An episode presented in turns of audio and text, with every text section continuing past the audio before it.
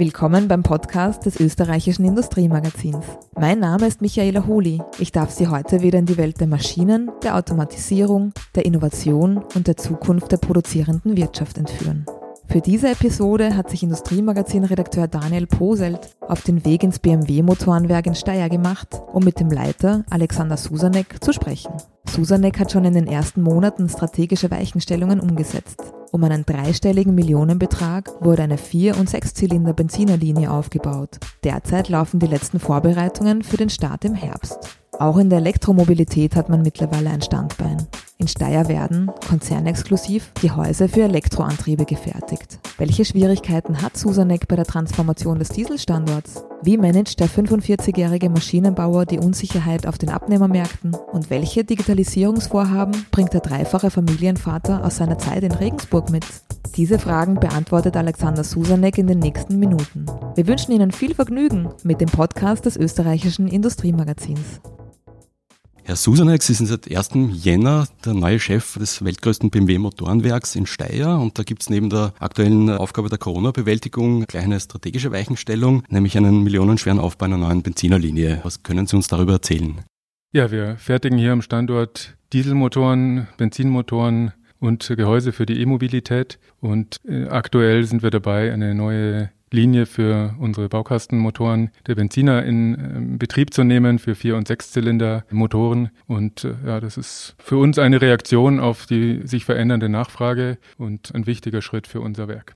Sie sagen, Vier- und Sechser ähm, werden an der Linie produziert. Welche Vorbereitungen gab es da über den Sommer? Ja, der Aufbau der Linie, der zieht sich schon über mehrere Monate und natürlich hatten wir auch da zu kämpfen mit den Schwierigkeiten, vor die uns die Corona-Krise gestellt hat, mit der Verfügbarkeit der Partnerfirmen, die wir brauchen. Aber wir haben es weitgehend im Zeitplan geschafft und äh, ja, über den Sommer haben wir jetzt die letzten Schritte vorgenommen, sodass die Linie jetzt eigentlich startklar ist. Können Sie mir sagen, wie viele zusätzliche Einheiten darauf produziert werden können?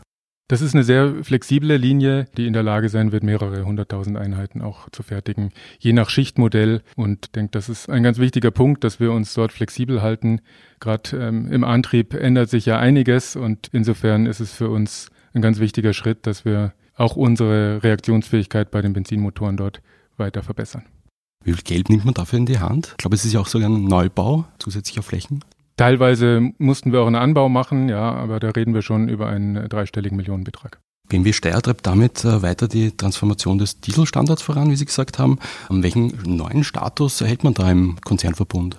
Wir sind der größte Standort für Motoren in der BMW Group und das Dieselkompetenzzentrum. Alle Dieselmotoren der BMW Group werden bei uns gefertigt, aber wir betreiben schon seit vielen Jahren die Flexibilisierung und die Erweiterung unserer Produktionskapazitäten hier am Standort auch um Benzinmotoren. Das ist auch eine sehr wichtige Weichenstellung gewesen, weil sich das Verhältnis zwischen Benzin- und Dieselmotoren in den letzten Jahren doch deutlich verändert hat und gleichzeitig haben wir einen Einstieg in die Produktion von Komponenten für die E-Mobilität vorgenommen. Wir bauen heute die Gehäuse für die neue E-Antriebseinheit und sind dabei auch Schritt für Schritt unterwegs, um die Kapazitäten auszubauen. Da haben Sie sich im internen Konzernwettbewerb durchgesetzt, könnte ich mir vorstellen, oder? Klar, da muss man sich äh, gut präsentieren und die Stärke unseres Standorts ist es, dass wir natürlich wettbewerbsfähig sind, das ist klar, aber dass wir auch über sehr viel Erfahrung und Kompetenz verfügen und das ist, das sind Kompetenzen, die man für die Produktion und Entwicklung von Verbrennungsmotoren braucht, die man aber an vielen Stellen genauso für die äh, Produktion und Entwicklung von e-, E-Antrieben brauchen kann und diese Stärke, die setzen wir da natürlich ein.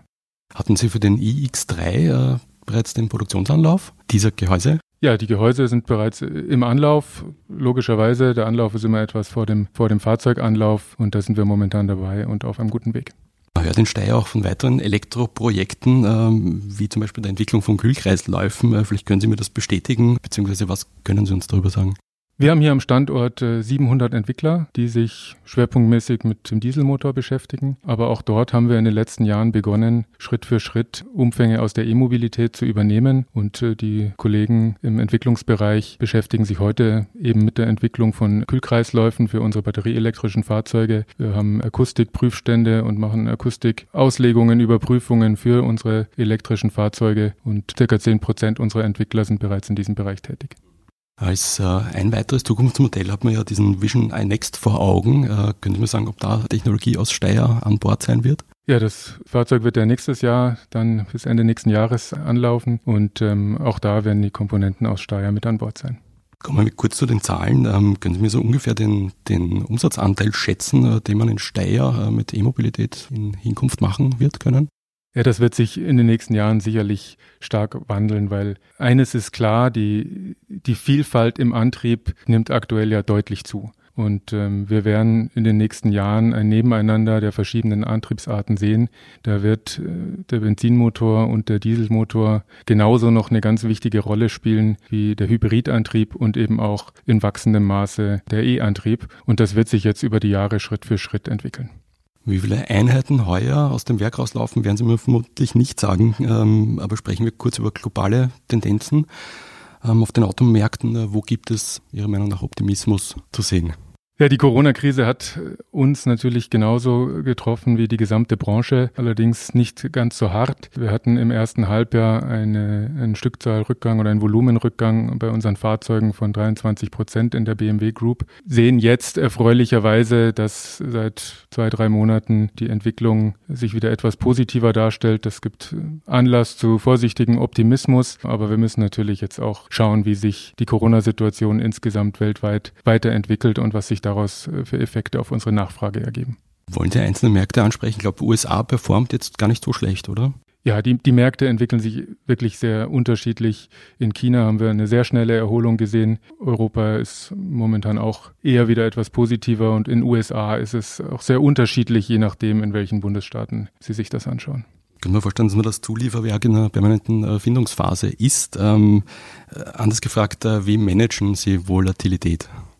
Ja, also der Umgang mit, mit Volatilität, der ist heute für uns eine Selbstverständlichkeit. Ich meine, so krass, wie wir das jetzt in der Corona-Krise erlebt haben, glaube ich, hatten wir das alle nicht erwartet. Aber dass es eine permanente Anpassung des Kundenverhaltens gibt, dass sich auch die, die Verhältnisse zwischen den Antriebsarten verschieben und man nicht genau vorhersagen kann, in welche Richtung, in welcher Geschwindigkeit. Damit müssen wir leben. Wir sind flexibel aufgestellt. Dadurch, dass wir heute hier im Dieselmotor Dieselmotoren, Benzinmotoren und eben Komponenten für die E-Antriebe fertigen, fühlen wir uns dafür auch am Standort wirklich gut aufgestellt. Mhm. Sie hatten bis Juni Kurzarbeit, dann die Sommerpause. Äh, können Sie mir sagen, wie Sie jetzt auslastungsseitig aufgestellt sind? Unsere Auslastung ist jetzt wieder ganz zufriedenstellend. Sie ist nicht so hoch, wie wir uns vorgenommen hatten Anfang des Jahres. Ich glaube, das ist auch äh, nachvollziehbar. Aber wir sehen jetzt, dass doch äh, eine gewisse Erholung eintritt und dass äh, die Nachfrage nicht ganz so am Boden liegt, wie es zwischenzeitlich zu befürchten war. Wir sind nicht überall in den Schichtmodellen, die wir vor der Corona-Krise hatten, aber wir sind in Summe wieder auf einem sehr guten Niveau. Können Sie den Mitarbeiterstand halten?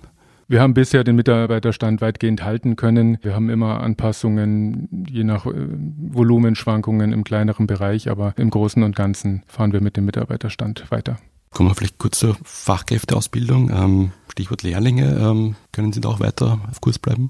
Ja, also selbstverständlich. Ich glaube, bei einem Thema wie der Lehrlingsausbildung, da darf man wirklich nicht kurzsichtig sein und sich von aktuellen Krisen zu sehr beeinflussen lassen. Wir bilden in gleichem Maße aus wie in den Jahren zuvor. Ich habe gerade letzte Woche 20 neue Lehrlinge bei uns begrüßen dürfen und erfreulicherweise waren auch sechs Mädchen unter den jungen Nachwuchskräften.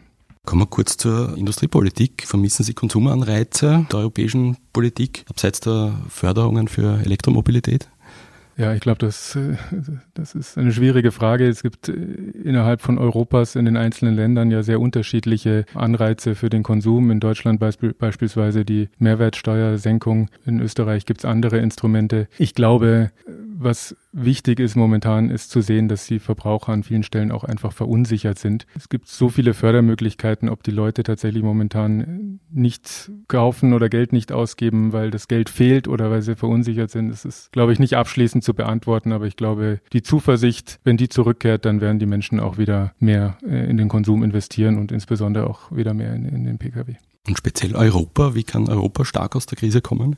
Ich glaube, ganz entscheidend ist, dass man über Wachstum versucht, aus der Krise herauszukommen. Da sind Konsumanreize natürlich ein wichtiger Bestandteil. Aber Wachstum entsteht natürlich auch, wenn man in zukunftsfähige Technologien, in zukunftsfähige Arbeitsplätze investiert. Und das ist ja auch einer der Grundgedanken des äh, European Recovery Funds, beispielsweise, den die EU aufgesetzt hat.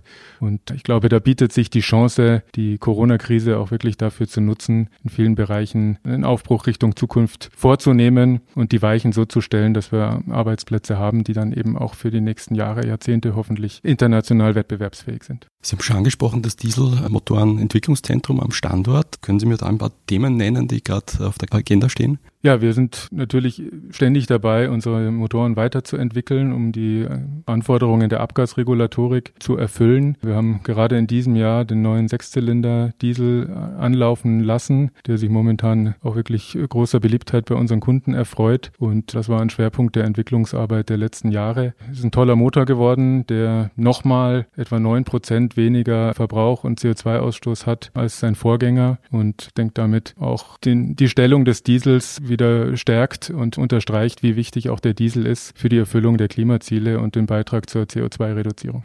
Nutzen Sie das Instrument der Remote-Arbeit auch in der Entwicklung, jetzt in Corona-Tagen? Also während der Corona-Zeit hat das Thema Remote-Arbeit oder Homeoffice natürlich auch bei uns an vielen Stellen eine deutliche Ausweitung erfahren. Die Erfahrungen haben wir gerade diese Woche nochmal auch im, im Werkleitungskreis bei uns diskutiert, weil ich denke, es ist sehr wichtig, dass man auch Lehren zieht, ja, dass man sich auch damit beschäftigt, was hat denn funktioniert und was hat nicht funktioniert. Wir haben gemerkt, wenn es gar nicht anders geht, funktioniert es natürlich fast überall. Die Produktion nehme ich jetzt mal aus, ja, direkte Produktion findet vor Ort statt, da muss man präsent sein, da gibt es keine Alternative. Und sonst liegt es an der Art der Aufgaben. Das geht in der Entwicklung teilweise. Es geht nicht überall dort, wo ich natürlich auch physischen Kontakt zu den Bauteilen brauche, dort, wo ich mit Prüfständen arbeiten muss, wo ich mir die Ergebnisse ansehen muss. Da muss ich natürlich dann auch da sein. Und insofern gibt es da nicht die eine Antwort. Ja, und ich denke, was auch klar ist, Remote-Arbeit wird nicht die Präsenz im Büro ersetzen können. Es wird eine sinnvolle Ergänzung sein, mit der wir in der Zukunft leben werden. Und es eignet sich nicht für jede Art der Arbeit. Und übrigens, es hängt auch von den Individuen ab. Also manche Mitarbeiter, die finden das ganz toll, die haben auch zu Hause Rahmenbedingungen, wo sie das gut machen können. Für andere Mitarbeiter ist das relativ schwierig und die sagen, sobald ich kann, gehe ich ins Büro. Hm. Wie ist es bei Ihnen? Äh, ich bin für den Standort verantwortlich und als Werkleiter war ich während der Corona-Krise selbstverständlich eigentlich dauerhaft präsent. Ähm, Sie waren zuvor Montageleiter im Werk Regensburg. Da ist bei der Digitalisierung äh, einiges nach vorne gegangen. Sehen Sie als ausgebildeter Maschinenbauer auch in Steyr Potenzial für weitere IoT-Lösungen? Also absolut, die, die Digitalisierung wirksam umzusetzen in unseren Produktionsprozessen ist eine der entscheidenden Aufgaben, die sich uns aktuell stellen und eins der Schwerpunktthemen, mit dem wir uns beschäftigen. Aber da fangen wir natürlich nicht bei Null an, sondern in den letzten Jahren ist auch hier am Standort schon vieles entstanden, viel Kompetenz gereift und da haben wir viele Potenziale. Also künstliche Intelligenz und Big Data Analytics liefern uns da heute schon wirklich wertvolle Beiträge, beispielsweise in der Qualitätsarbeit. Bildverarbeitung ist ein ganz wichtiges wichtiges Thema. Sie können sich vorstellen, wenn Sie an einem Zylinderkopf hinterher prüfen müssen, ob irgendwo noch Späne in einer Bohrung sind oder nicht. Wenn das ein Mitarbeiter den ganzen Tag machen muss, das ist unglaublich anstrengend, das ist unglaublich ermüdend, das ist fehleranfällig. Und dort haben wir heute schon Systeme im Einsatz, die das mit Bildverarbeitung und künstlicher Intelligenz einfach auch sehr viel besser und zuverlässiger können, als das ein Mensch kann. Also das, das sind wichtige Themenfelder, aber genauso in der Logistik beispielsweise. Wir haben jetzt gerade erst vor, vor wenigen Wochen autonome Stapler in Betrieb genommen, die einer Fertigungslinie B- und entladen und damit auch wieder einen Effizienzvorsprung ermöglichen. Gibt es auch Grenzen, also sinnvolle Grenzen für Automatisierungstechnik?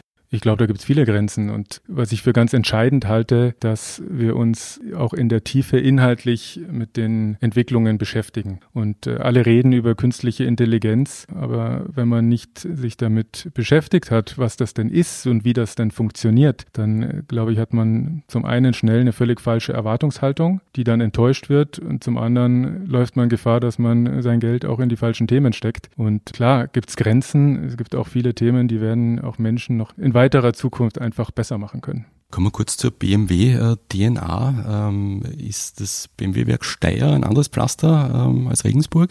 Also erstmal sind das alles BMWler mit Herzblut. Das ist das, was uns verbindet. Und äh, ja, die die Begeisterung für, für unsere Fahrzeuge, für Freude am Fahren, die ist überall spürbar. Das macht BMW aus, verbunden mit dem Pioniergeist, mit einer Innovationsfreude. Und ich glaube, das, das vereint alle, alle Standorte. Aber natürlich gibt es schon kulturelle Unterschiede. Ja. Das gibt es in, in jedem einzelnen Werk. Jedes Werk hat seine Historie. Ähm, jedes Werk ist geprägt durch sein Umfeld und durch den, durch den Menschenschlag vor Ort. Und klar, da gibt es Unterschiede. Was ich hier in Steyr erlebe und sehr zu schätzen weiß, ist eine sehr hohe Professionalität, sehr viel Erfahrung und Leidenschaft für den Motorenbau, auch Innovationsfreude, Innovationskraft und äh, ja, eine zupackende, pragmatische Art.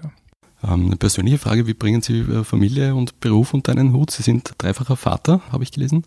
Ja, ich denke ganz gut. Müssen Sie vielleicht meine Frau fragen.